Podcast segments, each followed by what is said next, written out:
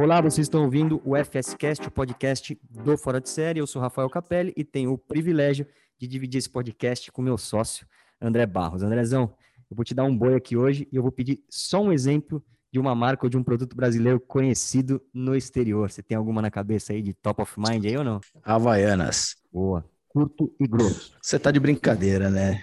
Tem um monte de produto brasileiro conhecido no, fora, no, fora do Brasil. E todos os produtos são muito ligados à cultura, né? O DNA brasileiro, que é muito bacana por um ponto, mas é, como é que fala? Estigmatiza também uh, a nossa cultura. Então, ponderações feitas, Havaianas para mim é um dos, dos melhores exemplos, vai, de, de marcas brasileiras que são reconhecidas lá fora. Perfeito, muito bem. Daria para citar também Sonho de Valsa, um outro que acaba sendo até uma commodity, que é o pão de queijo, a paçoquinha, enfim. Mas a Havaiana talvez seja o mais icônico mesmo. Mas, bom, o tema desse podcast de hoje, bem que poderia ser sobre coragem, e de certa forma ele é. O nosso convidado resolveu apostar no sonho e hoje a marca dele, uma marca brasileira, vale ressaltar isso, é exibida em mais de 180 países, fatura mais de 3 milhões de reais por ano e tem um futuro muito promissor pela frente. Fora de Série hoje é Diego Navarro, criador da Giramille, desenho animado brasileiro que vem conquistando o mercado infantil bem como a indústria do licenciamento. Diegão, bem-vindo ao Fora de Série, cara. Obrigado, obrigado pelo convite, Rafa. É um prazer estar com vocês e principalmente falar um pouco dos nossos sonhos e motivar mais as pessoas a acreditarem nos seus sonhos que vale a pena. É isso aí. Bom, antes da gente começar, só vale lembrar que o Fora de Série está em todas as plataformas sociais, no Instagram, no YouTube, no LinkedIn, no Facebook, no TikTok, aqui no Spotify e também no nosso blog no www.foradesérie.com. Manda suas perguntas, suas dúvidas, seus comentários, deixa seus likes e compartilha com seus amigos e familiares, porque isso ajuda demais a gente por aqui. Beleza, turma? Combinado? Então, bora começar. Digão, conta um pouquinho, cara, por favor, da sua trajetória aí, só para a gente dar uma contextualizada um pouquinho na turma que está ouvindo a gente. Beleza. Bom, eu comecei, Rafa, a empreender desde cedo, tá? Eu sou um empreendedor nato, sempre gostei disso. Eu tô com 36 anos, aliás, meu aniversário é agora, esse mês, agora em junho. E eu comecei a empreender com 12 anos. Meu sonho, quando era pequeno, era comprar um aquário de água salgada. Era muito caro, ainda hoje é. E meu pai falou não. E eu falei, cara, como assim? Eu quero isso, eu vou conseguir, né? E aí eu comecei, Rafa, não sei se você conhece, se é do seu tempo, acho que sim, o Walk Machine, patinetes motorizados. Eu comecei a comprar patinete usado, eu mesmo virei mecânico, reformava, limpava carburador, aprendi a fazer isso, pintava ele, deixava bonitinho e revendia em feiras de automóvel e no, e no jornal Primeira Mão. Eu comecei a fazer isso. Todo final de semana eu conseguia revender um patinete. E aí coloquei a minha meta por mês, até que depois de um ano e pouco eu consegui comprar o aquário de água salgada que eu tanto queria. E eu comecei a pegar muito gosto em empreender. Eu comecei a trabalhar com o meu pai, com 14 anos de idade, numa empresa familiar. Meu pai tinha cartório na época.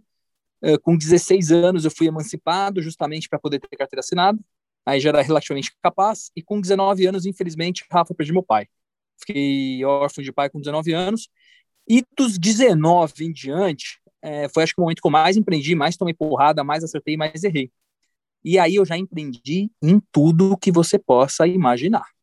Tudo. Agrobusiness e etc. Vou dar aqui uns exemplos. Vai.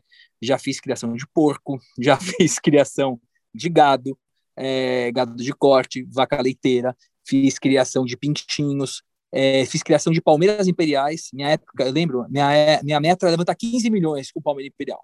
Eu comprei 15 mil mudas e queria vender depois cada muda por mil reais. Essa era a minha meta. Não consegui fazer nada, puta, erro total em todo sentido, mas é um aprendizado. Era moleque, relativamente assim, não deu certo também. Uh, atualmente, hoje, o que, que a gente faz da vida, digamos assim, eu tenho uma empresa com meus irmãos, a gente faz construção civil, que é o que a gente sempre fez há muito tempo, e eu tenho ainda assim um braço no agrobusiness, que é desenvolvimento urbano, urbano, condomínios fechados, e no agrobusiness o nosso braço está com cana-de-açúcar e eucalipto. Isso é o que eu faço. E aí foi quando eu comecei a decidir a também entrar no segmento infantil. E foi quando eu fundei a Giramille, tem três anos. Foi em 2018 que eu fundei a Giramire, mas não foi fácil. A Giramire eu fiz e refiz três vezes, Rafa. Pô, a Giramilha não foi fácil. O porco, a palmeira, o walk machine. Aliás, Eu, eu, essa história do, do, do, da parte agro aí, não sei se você conhece, um grande influenciador, fala bastante desse mundo camponeiro, vamos dizer assim. Você já ouviu falar do, do Dianho, que é o, o Nicolas Cagezinho? Você já viu aquele cara falar? Ah, olha aqui, seis horas da manhã e olha como ele tá, todo Nicolas Cagezinho. Ele fala bastante desse agromundo, é um cara do sul, ele é muito bom. Então, trazendo esse tema, eu gosto sempre de indicar alguns bons perfis de, de para as pessoas seguirem. Então, sigam o Dianho, D-I-A-N-H-O, Dianho Oficial. Pô, vou pesquisar ele. Muito o que bom. eu percebo, André, é que no agrobusiness, para você ganhar dinheiro, você tem que fazer a cadeia. Se você não fizer a cadeia, você vai ficar refém de uma situação e vai ter uma parcela minoritária é, no lucro. É, foi quando eu tirei meu pé do acelerador, entendeu? É, cara, e sabe que eu, eu tenho algumas iniciativas que olham mais para o social e para sustentabilidade.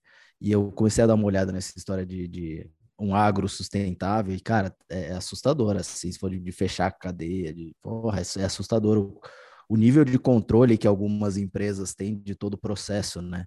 Então, mesmo se você plantar de um jeito tal e tentar revender por fora do acordo da empresa, eles conseguem traquear a semente do teu milho. Pô, é um negócio que eu falei, não, os caras estão em 2075 já, né? eu, eu parei um pouco ali quando eu estava fazendo leite. O negócio era fazer leite. Eu queria fazer leite, acho legal ter leite. Ainda pretendo, quem sabe, no futuro voltar a mexer nesse segmento. Mas eu entendi que eu não vou ganhar dinheiro vendendo leite, cara. Quem vai ganhar leite é o laticínio. E não o fornecedor de leite para o laticínio. E aí você tem que fazer a cadeia inteira, como se faz, pelo menos, o leite da fazenda, né? Então eles têm um monte de vacas da própria fazenda dele, fornece tipo 30, 40% da produção é própria, aí ele compra leite ainda da redondeza inteira, e aí sim, ele põe na fábrica dele e coloca no ponto de venda no varejo. Então ele faz a cadeia inteira, cara. Aí sim você consegue ganhar dinheiro. É, é quando eu percebi que eu estava no local errado, eu falei, meu, não vai rolar. Aí eu saí fora. Era muita dor de cabeça, muito risco para um pouco um baixo retorno, entendeu? Cara, você, você, eu, eu não posso deixar de, de, de pontuar aqui a história do Walk Machine também, porque você perguntou, não sei se é a idade de vocês ou não, mas eu tive uma Walk Machine que eu comprei no, no início da Raposo Tavares ali, na época eu morava em Cotia, e foi, porra, foi um sonho para mim, porque eu morava ali, não tinha como me locomover, andava de Walk Machine para cima e para baixo, só que essa porra não subia uma ladeira, cara. Não. se, o, se o novo não subiu uma ladeira, eu fico perguntando se o seu subia a ladeira. Não subia, cara. É e o meu tinha problema. Cara. Todos. Todos que eu comprava, tinha problema na cordinha para puxar, Estourava sabe? o chicote ali, dava uma chicotada na mão. Puta que pariu, cara. Como eu me ferrei. Aí ficava caída a cordinha ficava caída, a cordinha só recolhia quando você acelerava pra caramba o walk machine, entendeu? Ela começava a recolher. Mas era mais desgraça aquilo, bicho. É gambiarra de gambiarra. Mas foi uma revolução, cara, o walk machine, né, cara? Com certeza. Foi um momento ali na época ali. Mas animal, cara, então você já fez de tudo um pouco mesmo. Fala, Anderson, você quer falar alguma coisa aí que eu sei que você tá ansioso. só, só, só, só, queria contar aqui do walk machine, o que eu ralava a perna quando eu caía, que eu andava na praia ali, então pega aquelas estradinhas de terra fazer a curva ali de walk machine ali na... Nossa senhora, como ele só saia escorregando, assim, a perna só ia fazendo aquela depiladinha no chão, assim. É, é que eu era muito novo, né? Que eu não sou da época de vocês aí, que eu sou um pouco mais novo. Mas, mas eu brincava também. Que o Rafael, ele, ele é tardio, né? É, o Diego, ele, era, ele, ele brincou com o Walk Machine, ele já tinha 35 anos, né, quando foi lançado. foi ontem. É, não, ontem. Ele tem essa carinha de jovem ali, mas já, já tá rodado. Queimou muito no machine, fora o que ele cheirava gasolina, né? Aquele negócio que encharcava, que você precisava ficar acelerando ali, puxar a cordinha. Puta, dava tudo errado, cara. Mas, e queimava, né? O que queimava, queimava, de batata da perna era brincadeira. Puta, queimava, é verdade. Queimava batata ali, encostar ali, né? Porque você ficava meio que equilibrado ali, cara. É verdade. Olha como a gente das coisas, cara. É verdade. É verdade, meu. Cara, mas vamos lá. Você, você, porra, você passou por uma série de indústrias aí também. Você tem claramente esse tino empreendedor, pelo menos o discurso aqui, você é muito empreendedor, cara, porque você já fez de tudo um pouco e tem essa. O empreendedor parece que ele tem o, o nato ali, de fato, né? Parece que ele tem um, algo em comum, né, entre eles ali, né, cara? A turma eu fez um monte de coisa, errou, deu merda, mas nunca parou, né, cara? Nunca desistiu, sempre acreditou no sonho, e é um pouco do tema desse podcast, né? Você acreditou pra caramba no teu sonho, até que entre vários empreendimentos que você está contando aqui para gente, você resolveu apostar, como se, não sei se eu já te cortei, né? Eu cortei parte da tua história empreendedora que você estava contando, eu fui entrar na história do, do deu certo e não deu certo, depois a gente ficou no Machine, mas enfim, aí você chegou na, na Giramilha ali, né? Que é o que é hoje o teu, teu, talvez o teu principal empreendimento, me corrija se eu estiver errado, ou talvez a tua maior atenção está para ele hoje. É, a, a minha atenção está é, 100% na Giramilha. É, que nem eu falei, né? É uma empresa familiar, eu tenho meus dois irmãos, são meus dois sócios, eles continuam com um braço de construção civil, que é o nosso carro-chefe, e também um pouco de agrobusiness, mas bem menos. E foi quando eu falei para eles, falei, olha, eu vou focar em outra coisa.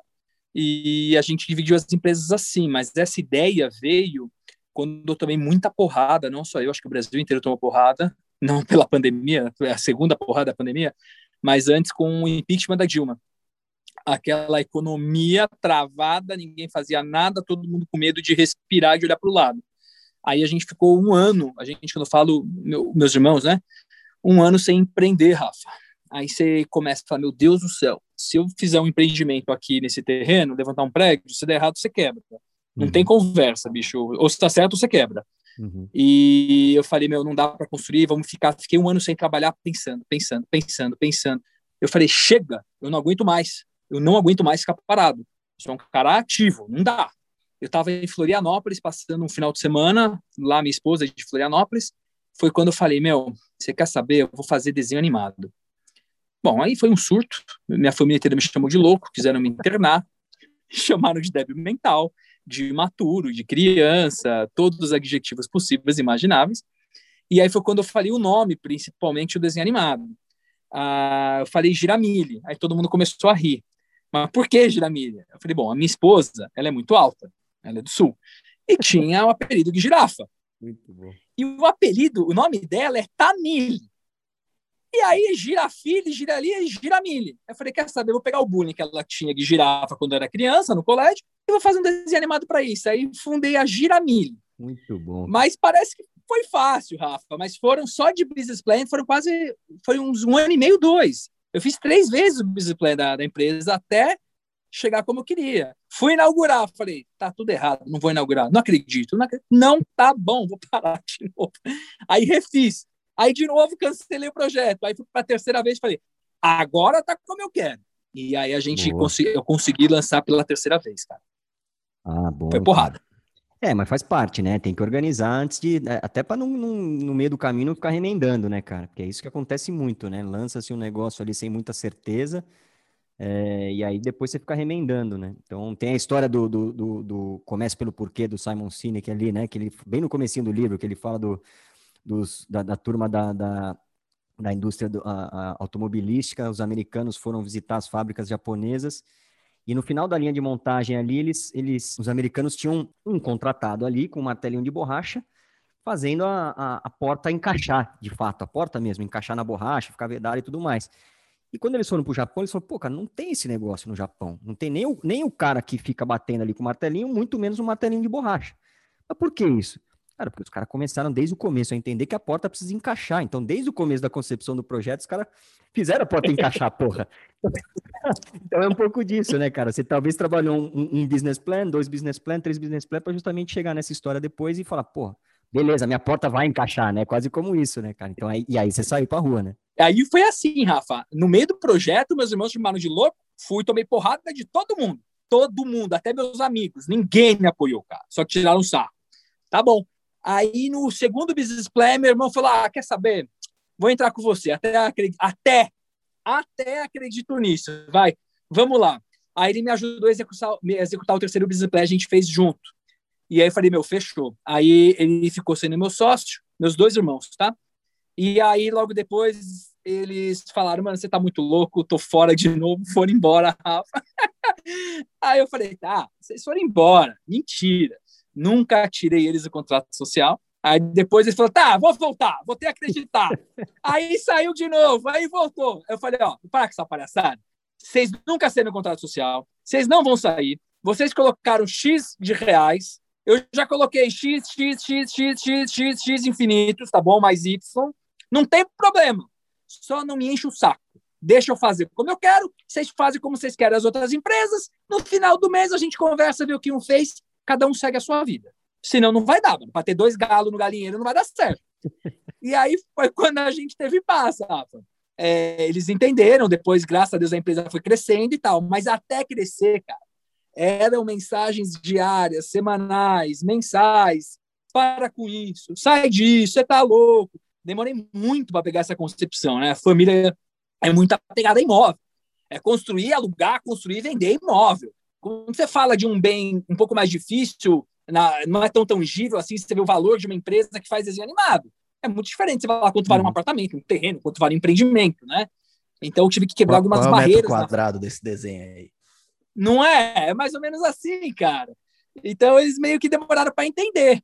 E aí as coisas foram performando, mas não foi fácil não, bicho, não foi mesmo. Até eles verem o valor da, da propriedade intelectual, mas isso a gente fala daqui a pouco, cara, que também isso, isso talvez o ouro esteja ali, mas a gente vai falar mais para frente disso aí.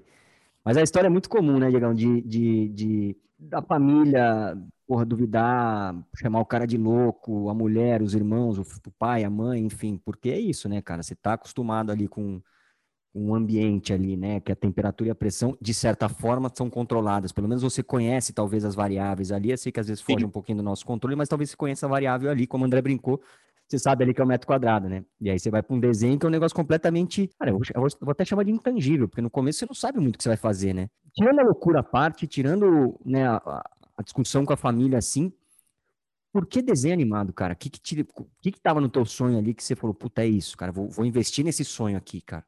Por que desenho animado? Cara, eu acho que o desenho animado juntou muitas coisas na minha vida. Muitas coisas. É, uma porque eu tenho filho, outra porque eu adoro criança. Né? Eu tenho filho é uma coisa, adorar criança é outra coisa. Eu tenho os dois, eu completo. Eu amo criança.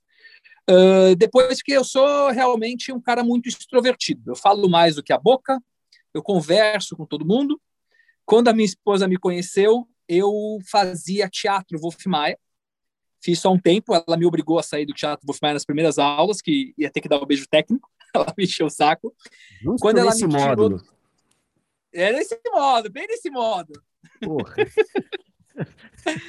Aí, cara, ela me tirou. Eu continuo gostando de tocar violão e música, mas eu canto muito mal e toco muito mal. Eu só canto para mim mesmo. E aí eu falei, quer saber, cara, eu vou fazer a apresentação. Aí toquei um programa na Band chamado Vem na Minha, na Band do Mato Grosso. E eu falei, meu desenho animado ele pega tudo isso, né? Ele pega a música que eu amo, ele é um personagem que está na TV, ele pega essa, esse mundo artístico. E eu tenho a mente, Rafa, muito forte todos os desenhos da Dinamilha eu que faço roteiro, cara. Então, eu falei, meu, é desenho animado mesmo. Eu me realizei, me realizei. Ainda assim tenho vontade de tocar um programa na TV, tá? Eu gosto. Quem sabe no futuro. Mas o para, desenho bicho. animado, o desenho animado caiu como uma luva para mim. E aí você chegou, bom, é, eu, eu imagino que dentro dos, dos, três momentos de business plan, ali, aliás, André, tem um caso legal de business plan também, não tem, cara? Do, do, do, do dos impedidos ali também, que no começo foi difícil, fez business plan, demorou um ano, oito meses, dez meses, até você tomar, tá com o negócio redondo e sair para vender esse negócio. Conseguiu vender o negócio sem o negócio estar tá pronto ainda, vendeu no business plan mesmo, também isso é um, é um talento, né? Eu tive ajuda, né? Não é, não é talento, é ajuda. não, é, a gente no, no business plan dos impedidos foram foram oito meses, né? Desde a, do dia que o, que o Luciano Huck me convidou para montar esse, esse veículo de futebol que, que veio a ser o Desimpedidos, né? Até o dia que a gente colocou no ar. Então, foi outubro de. quase em outubro que a gente começou a meter a mão na massa e depois oito meses até, até conseguir convencer tanto ele quanto o Kaká a se tornarem sócios, né? Então, é, a mostrar que o negócio era viável. E aí, com um business plan super bem estruturado esse tempo todo, valeu a pena, né? Porque a gente já tinha algo super forte para mostrar é, para as marcas, né, e, e para as portas que eu, por isso que eu brinco da ajuda, né, as portas que o Luciano abriu. E a gente conseguiu ter a Coca-Cola como patrocinadora do, do canal antes mesmo da gente colocar no ar. É, o primeiro vídeo, antes da gente começar a gravar, na real, né? não tinha nenhum vídeo gravado, só a ideia, e foi super importante. Então, a gente fala muito disso, Diego, dessa essa necessidade de preparação, né? Parece que empreender também é só aquela loucura de fazer e e foda-se, vai, é, mete a cara, fala, beleza, até tem uma parte de, de ousadia e alegria, como diria nosso nosso grandíssimo Neymar e, é, e Thiaguinho. Mas é, a preparação ajuda muito, né, cara? Evitar uh, um pouco das dores de barriga do empreendedorismo, né? A gente sempre insiste nessa preparação, insiste o quanto é importante o máximo possível, né? às vezes não é, né? Às vezes a pessoa não tem preparação, não tem a, o conhecimento, tal, mas tem a ideia, tem a boa vontade, vai lá e põe no ar, mas o máximo possível de se preparar para para contar uma boa história, para montar uma empresa é, é importante. Concordo plenamente. Massa. E, e, aí fez a porta encaixar, né? No começo, já sabia que a porta encaixava ali na frente da, da linha de montagem, né? É mais fácil fazer o carro ao redor da porta nesse caso. Talvez, talvez seja, você vai dar uma volta talvez um pouco maior. Mas e aí, cara, você, você, entrou no, nesse mercado, nesse mercado aí dos desenhos animados, né, do entretenimento pra caramba, e quando você entrou, cara, não é, não é, não, não é antiga essa história, né? É uma história relativamente recente, né? Mas ainda assim você tem ali uma, uma concorrência Cara, não sei se esse é o adjetivo, mas quase que desleal em relação às franquias gringas, né? Os desenhos, os desenhos de fora e tudo mais. Como que é enfrentar esse, essa turma aí, cara? Que foto... Como que era essa fotografia quando você chegou e como que é enfrentar essa turma, né? É, como era não, né, Rafa? Como é? Mas aí é, vai né? um pouco da sua cabeça. Eu penso assim, primeiro, o sol é para todos. Só para todos, cara. Todo mundo vai brilhar. Esquece. O sol é para todo mundo. Uh, eu venho do mercado de construção civil eu sou um grão de areia perto de uma cirela, perto de uma tegra, desses caras gigantescos, entendeu? E nem por isso me amedrontei. Né? A gente depende do empreendimento, depende da localização, a gente dá uma porrada, a gente dá porrada, a gente faz uma expertise em algum empreendimento, do que for, para tentar se sobressair. Evidente que eles são mais fortes. São mais fortes, não tem jeito. Mas não quer dizer que você não vá sobreviver, ou que você não consegue também é, tocar em diante. No mercado de desenho animado é a mesma coisa, mas em qualquer segmento é a mesma coisa. Você vai abrir uma pizzaria do lado de uma pizzaria tipo Cristal, vai tomar porrada. Mas não quer dizer que você não vai vender pizza. E tudo é assim. E, no, e aqui no desenho, no desenho animado, eu vou brigar com quem? Eu vou brigar com Peppa Pig, vou brigar com Disney, vou brigar com Turma da Mônica, com Macho e Urso, um monte de gente no mercado nacional grande e um monte de gente no mercado internacional extremamente gigante. Galinha pintadinha também, né? A galinha pintadinha também. É, a Disney é muito maior, cara. Os caras é muito maior que a galinha pintadinha. É, a turma da Mônica mesmo é maior que a galinha pintadinha. E, e vamos, bicho, vamos. Não, não, não tem que se amedrontar, porque tem pessoas maiores. Tudo que você for fazer na sua vida vai ter pessoas bem-sucedidas, pessoas mal-sucedidas, pessoas maiores, pessoas menores, e sempre vai existir a concorrência. Não tem o que fazer. Então, aceita a realidade, põe a cara e vai que vai. Agora, no meu business plan, eu já previa muito disso e tentei criar algumas estratégias para me dar bem ou para minimizar as porradas que eu ia tomar, entendeu? Massa. Você preveu os nãos, né? E, e pela, pelo um pouquinho do que eu sei da tua história, você tomou não para cacete, como qualquer bom empreendedor, né? Cafu, vídeo Cafu aí, né? Cafu tomou 10 não na base aí do futebol e depois levantou a taça do mundo lá, né? Como principal como super capitão ali também, você tomou não pra cacete na tua história, né? O que, te manteve no foco, cara, pra, pra, pra seguir? Porque é difícil, né? Você fala, porra, tem um sonho, acredito pra caramba nesse negócio, minha família me chamou de louco, mas eu tô aqui, porra, business plan, tenho certeza que vai dar. Certeza não, mas tem um, uma, uma, boa perspectiva de que as coisas podem dar certo, e aí você toma não, não, não, não, não, concorrência gigantesca com, essa, com essas franquias gringas da pergunta anterior que a gente falou agora, que, que te manteve no foco, cara, para você falar, cara, é isso, eu vou, eu vou, eu não vou desistir, eu vou. Teimosia, não, Olha, não é teimosia. não é teimosia, mas eu, eu acho que você pode fazer um comparativo quando você está com dieta, você está em dieta, você precisa perder, sei lá, 10 quilos. E aí você fala, eu vou perder 10 quilos em dois meses, três meses. Então eu vou perder 3 quilos por mês. Então eu preciso perder, tipo, 500 gramas por dia. É mais ou menos isso, entendeu? É, me manteve no foco, tomei muito não. Quanto mais não eu tomava, mais forte eu ficava. Essa é a verdade. Pode me dar porrada, não tem problema. Eu não vou cair, eu vou me levantar e mais forte eu vou aprender com esse não. E eu tomei muitos não. E o que eu aprendi com muitos nãos, o que eu já sabia e não queria acreditar, que eu não devo terceirizar nada. Eu acho que as escolas, vai, pelo menos o MBA que eu fiz, a pós e etc e tal, ele sempre ensina você a terceirizar, né? Terceiriza tudo que não é o seu foco, isso, aquilo. Eu sou contra. Não terceirize nada. Faça tudo você. Quem quer faz, não pede. Então, quando eu parei de terceirizar muitas coisas internas aqui, eu comecei a ver que a coisa fluiu. Então, os nãos me ajudaram a entender que muita coisa eu tinha que voltar ao que a minha essência, ao que eu acreditava. E o projeto, eu acredito, continuo acreditando, tem ainda empresas que não acreditam, já tem empresas que acreditam. Né? Eu tenho 70 produtos licenciados, é, sei lá, dá para a gente chegar em mil, dois mil, três mil produtos licenciados. Eu só tenho 70 ainda. Então tem muitas empresas que ainda não confiam. Mas não é por causa disso que eu vou baixar a bola. Eu vou continuar, eu acredito, eu continuo acreditando. Entendeu? O meu produto é bom. E eu vou continuando até essas pessoas começarem a acreditar. A credibilidade, a aceitação vem com o tempo. O não faz parte do processo.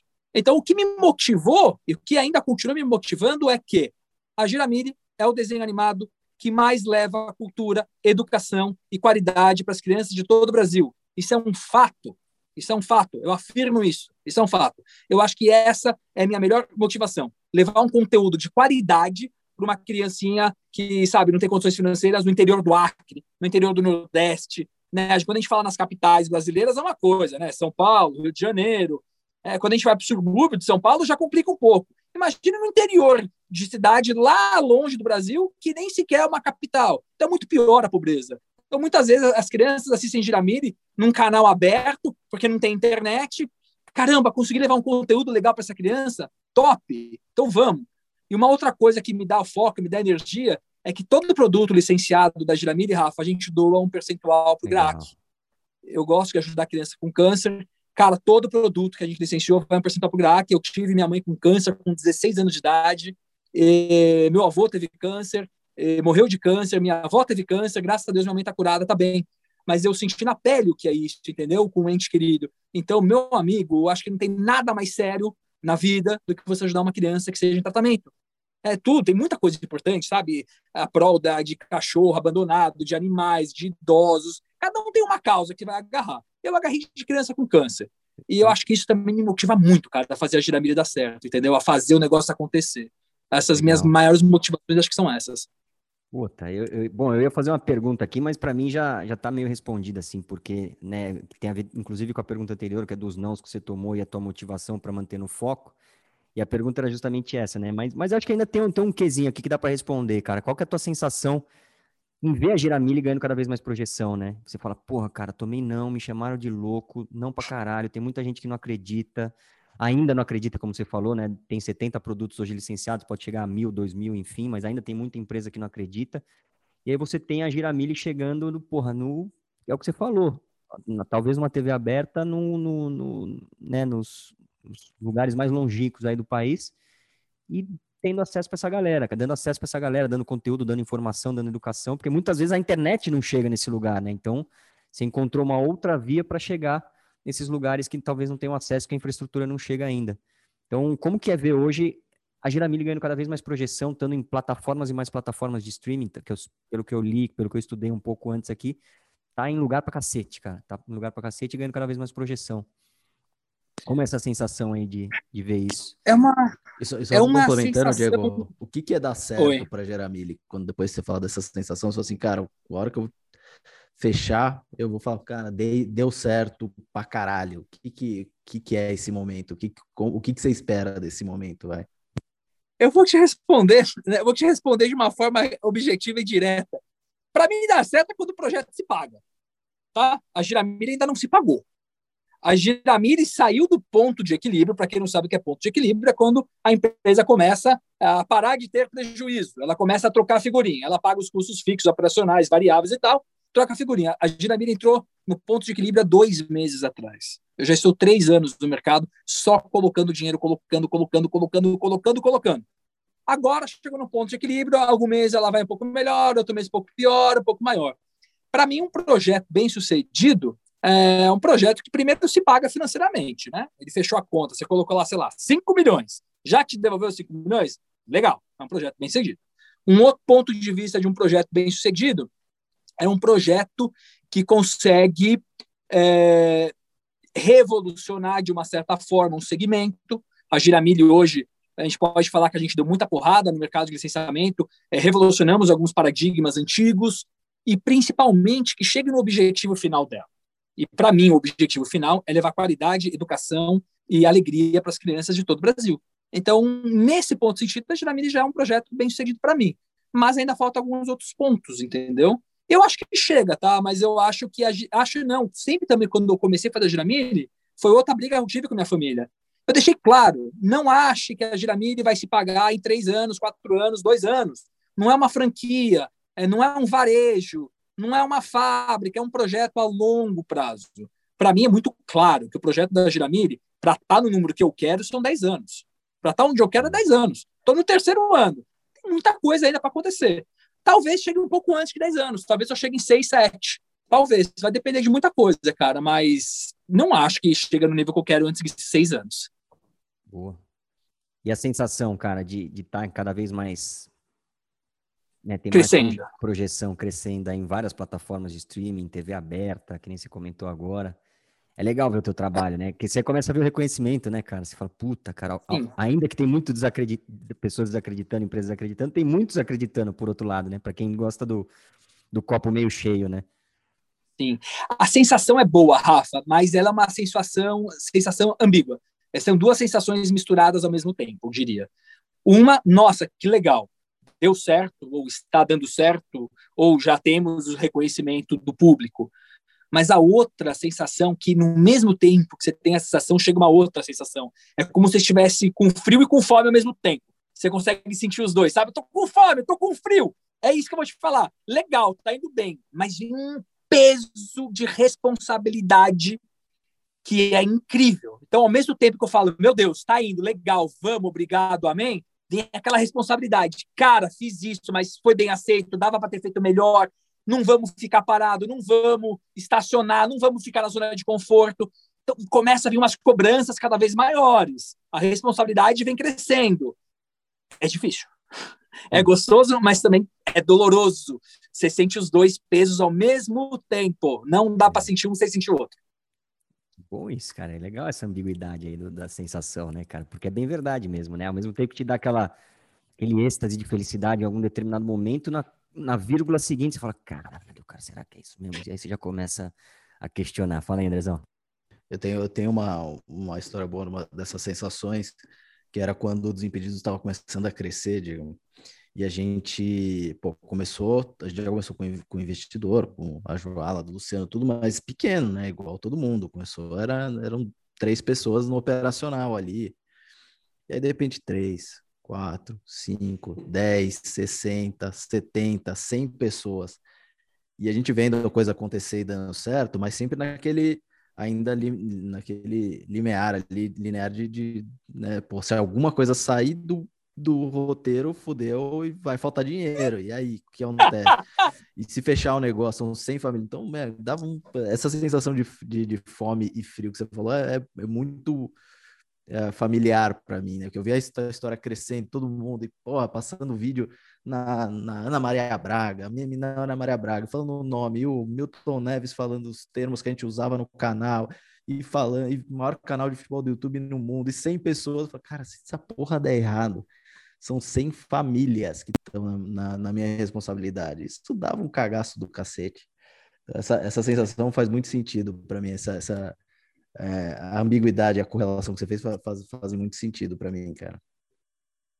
Te entendo, meu, a responsabilidade que a gente tem, né? Não é só com é. o consumidor final, com o público final, mas é com a família que está junto com a gente nesse projeto, né? Porra. Com todos os funcionários, parceiros, eu chamo de família. É. é a responsabilidade não é fácil, cara. Passei por poucas e boas nessa pandemia, tive que demitir algumas pessoas, infelizmente, e doeu, dói, uhum. profissionais bons que eu queria comigo, mas infelizmente eu tive que fazer isso, não teve jeito, mas é triste nesse ponto. Mas a responsabilidade faz a gente crescer, amadurecer e faz a gente não ficar parado. Não fique é. na zona de conforto, não ache que você está com a vida ganha. É, jamais, né? É, é, todo dia, é todo dia, né? Não tem, é todo dia, é todo dia, tem que é ser é assim todo mesmo, dia. Cara. E, e, cara, eu vou, eu vou, juntar duas perguntas em uma aqui, porque eu acho que elas têm correlação. E, um, a importância das plataformas digitais hoje, né? Porque ela, elas de certa forma elas dão elas dão o poder da escolha para a gente, consumidor, ou para a gente, audiência, né, para a gente, público ali. E isso eu acho que é um, um, um, baita de um fator positivo, pelo menos na minha opinião, aí eu queria ouvir a tua opinião também, é, para democratizar o acesso e para conseguir dar essa capilaridade, vamos dizer assim, para um desenho brasileiro, né, frente àquela, àqueles gringos lá que a gente falou no começo.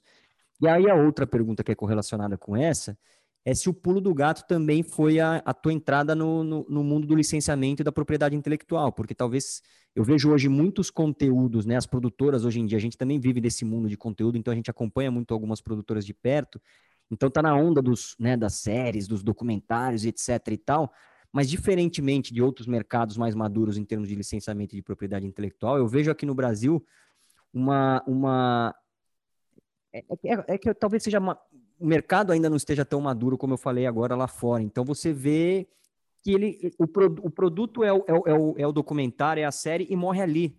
Não tem as coisas em volta dessa série. Claro, não dá para generalizar, não estou falando que é 100% do mercado que acontece isso, mas me parece que a maioria do mercado faz desse jeito. Ah, tem uma super série aqui.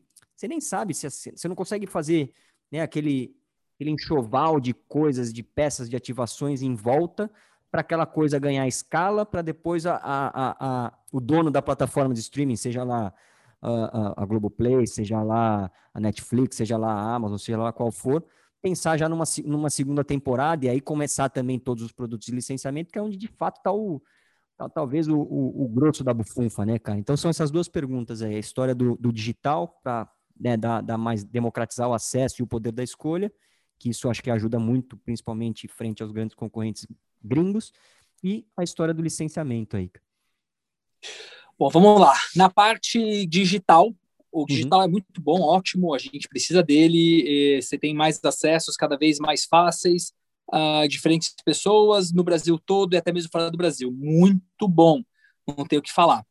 Mas você fica refém de uma situação, você fica refém muitas vezes daquela plataforma ou daquela outra plataforma. É, muitas vezes a, a performance daquela plataforma não é tão boa quanto você queria, isso te prejudica. Uh, você não entende, às vezes, por que, que tem engajamento, às vezes, por que, que não tem engajamento, por que, que seria justo ou injusto. Muitas vezes você fica assim, meio complicado, entendeu? É, sabe, se você é um humorista, é mais fácil você ter um engajamento, por exemplo, no Instagram.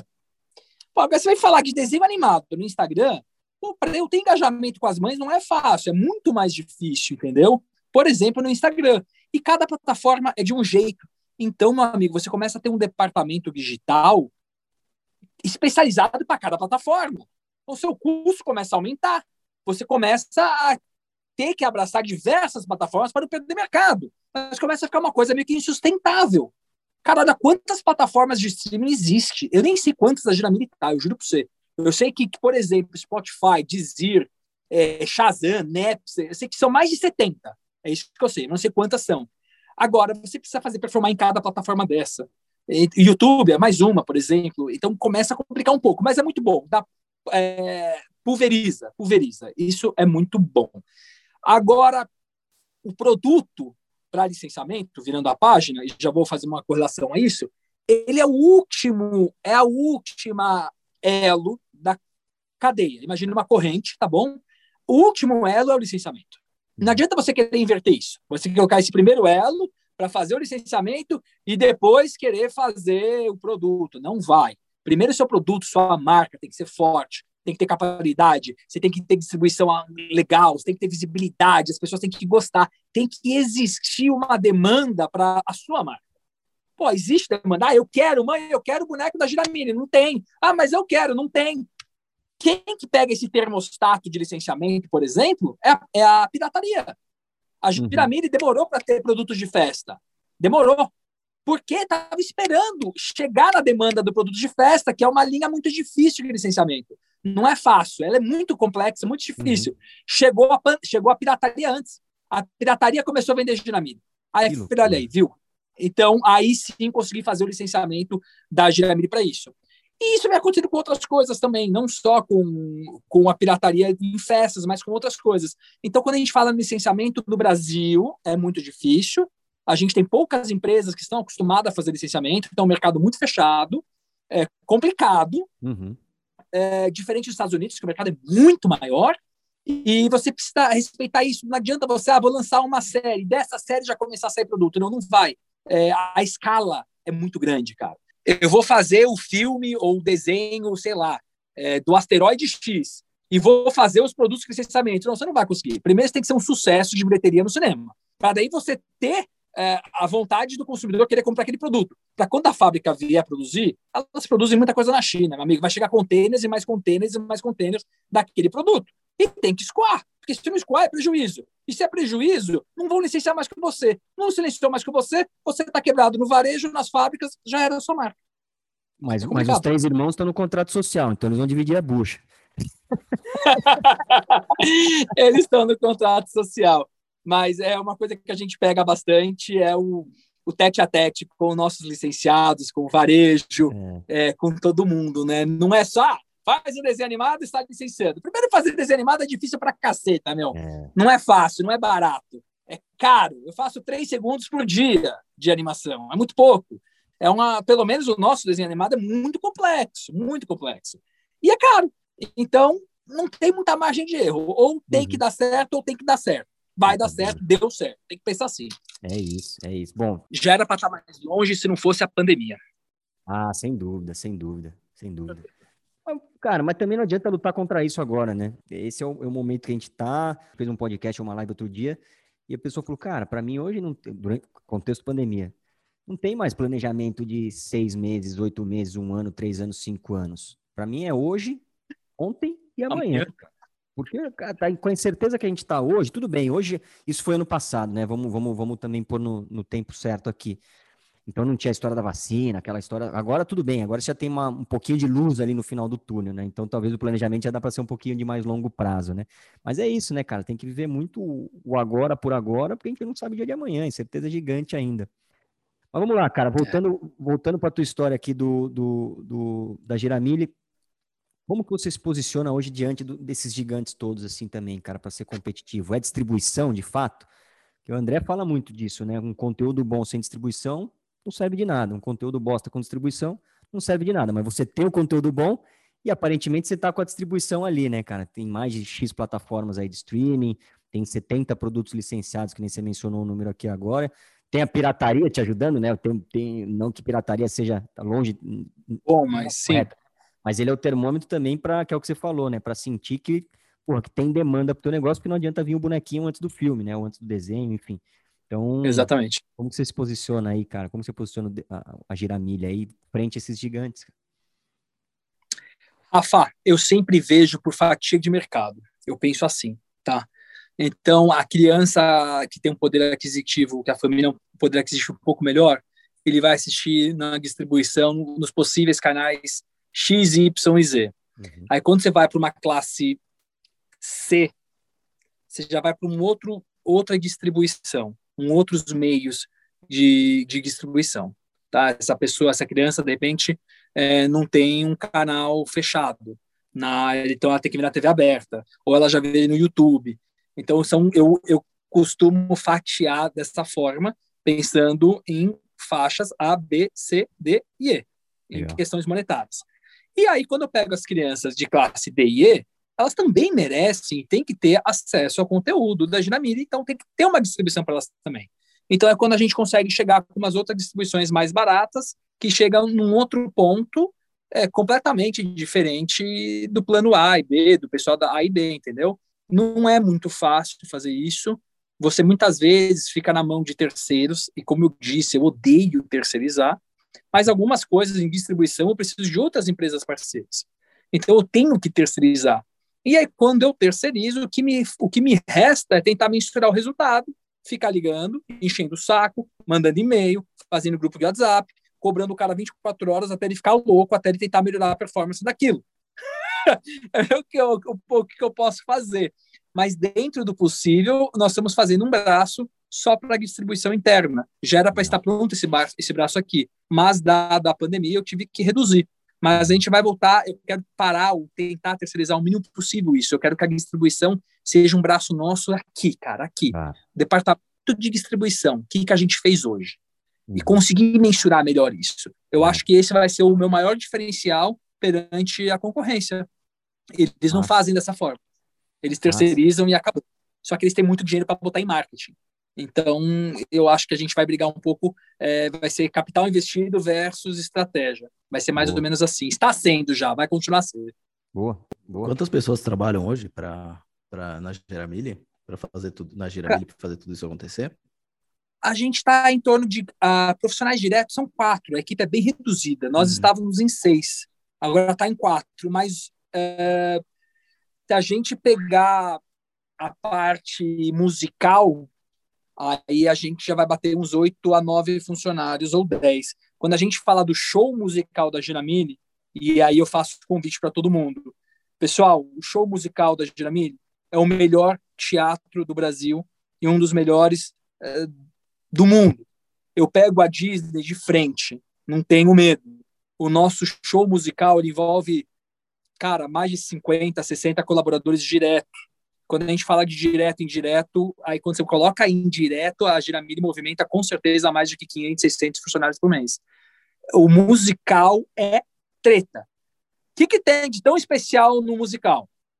Músicas de altíssima qualidade, sonorização especial, um palco absurdamente bem feito, o, todos os personagens com fantasia nível Disney, top, top, as fantasias automáticas que se mexem. E se não bastasse, a gente tem um show muito forte de iluminação. Quem fez a nossa iluminação, por exemplo, é o pessoal que faz o Lollapalooza. Então você tem um engenheiro só de iluminação. Então a gente investiu muito dinheiro nesse musical. Só que no dia do lançamento, que foi no Shopping Metrô Tatuapé, veio a pandemia. Eu tive que devolver a bilheteria de todo mundo. Todo mundo. Devolvi tudo, fechei, falei, não vai ter estreia. Cancelei. Deu dois, três meses, eu fui o primeiro cara do Brasil a fazer o teatro modelo drive-in. Lancei Acabei com o bairro do Monumbi, Real Parque.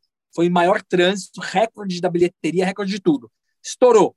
E aí eu falei, meu, a qualidade não tá boa desse musical. Foi bem, foi bem, mas não tá boa a qualidade, não é isso que eu quero. Cancelei as outras etapas, fiz duas apresentações, parei, saí, a concorrência continua fazendo, eu estou esperando voltar ao teatro decente. Aí a gente vai fazer um teatro aí para mais de mil pessoas, com a qualidade que tem que ser. Então é mais ou menos assim. Então a nossa equipe é muito eclética, depende do segmento que você fala. A animação é uma coisa, quando você faz a música no estúdio, aí é um outro número de funcionários. Quando você fala no jurídico, é outro número de contabilidade. Então, meu, ah, no dia a dia são quatro pessoas, mas envolve muita gente. Bom, eu tenho três filhos, Diegão, então já separa três ingressos, vou pagar, tá? Vamos pagar, mas já separa três ingressos para a molecada ali, que a molecada é porradaria, meu. Vai na cortesia, bicho. O teatro não dá dinheiro, Rafa. O teatro não dá dinheiro, esquece. Por isso que você vê muito incentivo do governo com é. os leis para apoiar o teatro. É. O teatro é algo caro de fazer, a bilheteria é barata. Se der 50% de bilheteria, você muitas vezes vai sair no prejuízo. Não é fácil, o teatro é, é difícil. Deixa eu puxar a sardinha aqui pro lado da internacionalização, cara. Você tá, ela tá mais hoje a Giramile tá em 180 países ou mais 180 países, é isso? Estamos imigrando, né, Rafa? Estamos colocando os pés lá. Ainda vai mais um tempinho para estar tá lá de fato. Ah, tá no tá. problema. Estamos agora no momento de como é que se fala? Dublagem internacionais. Uhum. Dublagem e distribuição. A gente está nesse processo. Até o final do ano estaremos em 180 países. Que legal. Até na China, né? Até na China. Que até legal. na China. Inclusive, nosso nome foi aceito na China, graças a Deus. Saiu Ih, ontem o a aprovação do governo. A China é um pouco complicado, cara. Coisa linda. Então tem um corpo, um corpo jurídico aí bom também, hein? Na Giramilha. Nossa, cara. É difícil, cara. Nossa, Licenciamento, internacionalização. Porra, meu. Pô, são 180 países. Você tem que fazer depósito da sua marca, Giramilha. Como você faz no Brasil, por exemplo, no INPE, uhum. você tem que uhum. fazer em todos esses países, né? Sim. É uma verba alta para fazer esses depósitos em todos os países, cara. É uma verba bem alta. E aí você tem que ter um jurídico também apto a isso, né? Ah. Mas nosso jurídico é muito bom, Rafa. Eu tenho certeza que é um dos, é o, é um dos melhores advogados da América Latina em licenciamento. É, não é, não é, é forte. Não é gasto, né? Acho que acaba sendo investimento aí, né? Porque é isso, um, um, contrato mal feito, você se fudeu, cara, você perdeu dinheiro. Então, às vezes vale mais a pena considerar no business plan aqui um advogado mais parrudo. Do... O André fala isso, o jogador de mil corre mil. Jogador de 10 mil corre 10 mil, porra. Então vamos pegar o advogado de 10 mil que corre 10 mil, né, tem, cara? Tem que dar o crédito certo. Foi César Sampaio que me falou isso. Eu fui, tem uma das, das as aventuras que eu tive, eu fui presidente de clube de futebol, Diego, na Série A do Ixi. Campeonato Paulista. E eu, o meu sócio era o César Sampaio, ex-jogador, tá atualmente na seleção brasileira. E ele me falava Sim. isso, eu falava, César, mas por que, que não joga esse time? Ele falou, André, é simples, jogador de mil corre mil, jogador de 10 mil corre 10 mil. Por isso que o Corinthians deu 5 a, 5 a 1 na gente na última rodada do Campeonato Paulista, a gente caiu para dois. Tá, só, só, essa explicaçãozinha mais, mais prática e dá, dá nome aos bois. Né? Quem falou isso foi glorioso César Sampaio. Aliás, um beijo, César. Saudade de você. Ô, Rafa, eu vou aproveitar o seu comentário aí. Queria agradecer, espero que chegue, né? O querido Cássio, goleiro do Corinthians. Cássio começou a seguir a página da Giramilli ontem no Instagram e deu um monte de like nas fotos. Cássio, obrigado, corintiano roxo aqui, ó. É uma honra ter você aqui, cara. Coisa linda, coisa linda. Vamos fazer chegar, cara. Vamos fazer chegar a mensagem para ele, bicho. Vamos embora. fazer chegar, fazer chegar. Diegão, tem uma pergunta final aqui que a gente costuma chamar de pergunta fixa. Quem é a tua referência no empreendedorismo, cara? E, e essa é a nossa pergunta fixa para finalizar o nosso podcast. Cara, Henrique Navarro Júnior, é meu pai. É o Legal. cara que me ensinou tudo que a faculdade não me ensinou. Tudo. Fudido. Tudo. Tudo que eu aprendi foi na vida com ele, é, desde pequenininho. Infelizmente, perdi ele com 19 anos. Mas, cara, ele é o cara que fez o, que fez o sucesso da Giramine, que fez o sucesso das empresas que eu tenho com meus irmãos, que fez o sucesso da relação amorosa e calorosa que eu tenho uhum. com meus irmãos. A gente briga, a gente se mata, eu bloqueio no WhatsApp, e dá duas, três horas, já desbloqueei, então saímos tomando uma cerveja junto é, sangue não vira água, cara. Então a gente é muito fechado, eu e meus irmãos, entendeu? E o cara no empreendedorismo é meu pai. Ele foi uma lição de vida que não existe. Que coisa linda, cara. Espetacular dar esse crédito. Que às vezes a gente fica muito olhando para fora, né, cara? E às vezes o nosso jardim é tão florido e cheio de borboletas quanto os jardins de fora ali também, só para fazer um, uma poesia aqui também. Mas, Diegão, é muito bom, cara, ver um produto assim, entre aspas, made in Brasil, fazendo sucesso aqui no nosso país e também, como você falou, como a gente comentou aqui, também no exterior, em breve no exterior vai fazer muito sucesso também. Cruzar os dedos para isso. Infelizmente, a América ainda... Latina já está. Ah, então coisa então já está fazendo sucesso no exterior, mas vai, vai buscar além da América Latina ali também, vamos é. até para a China.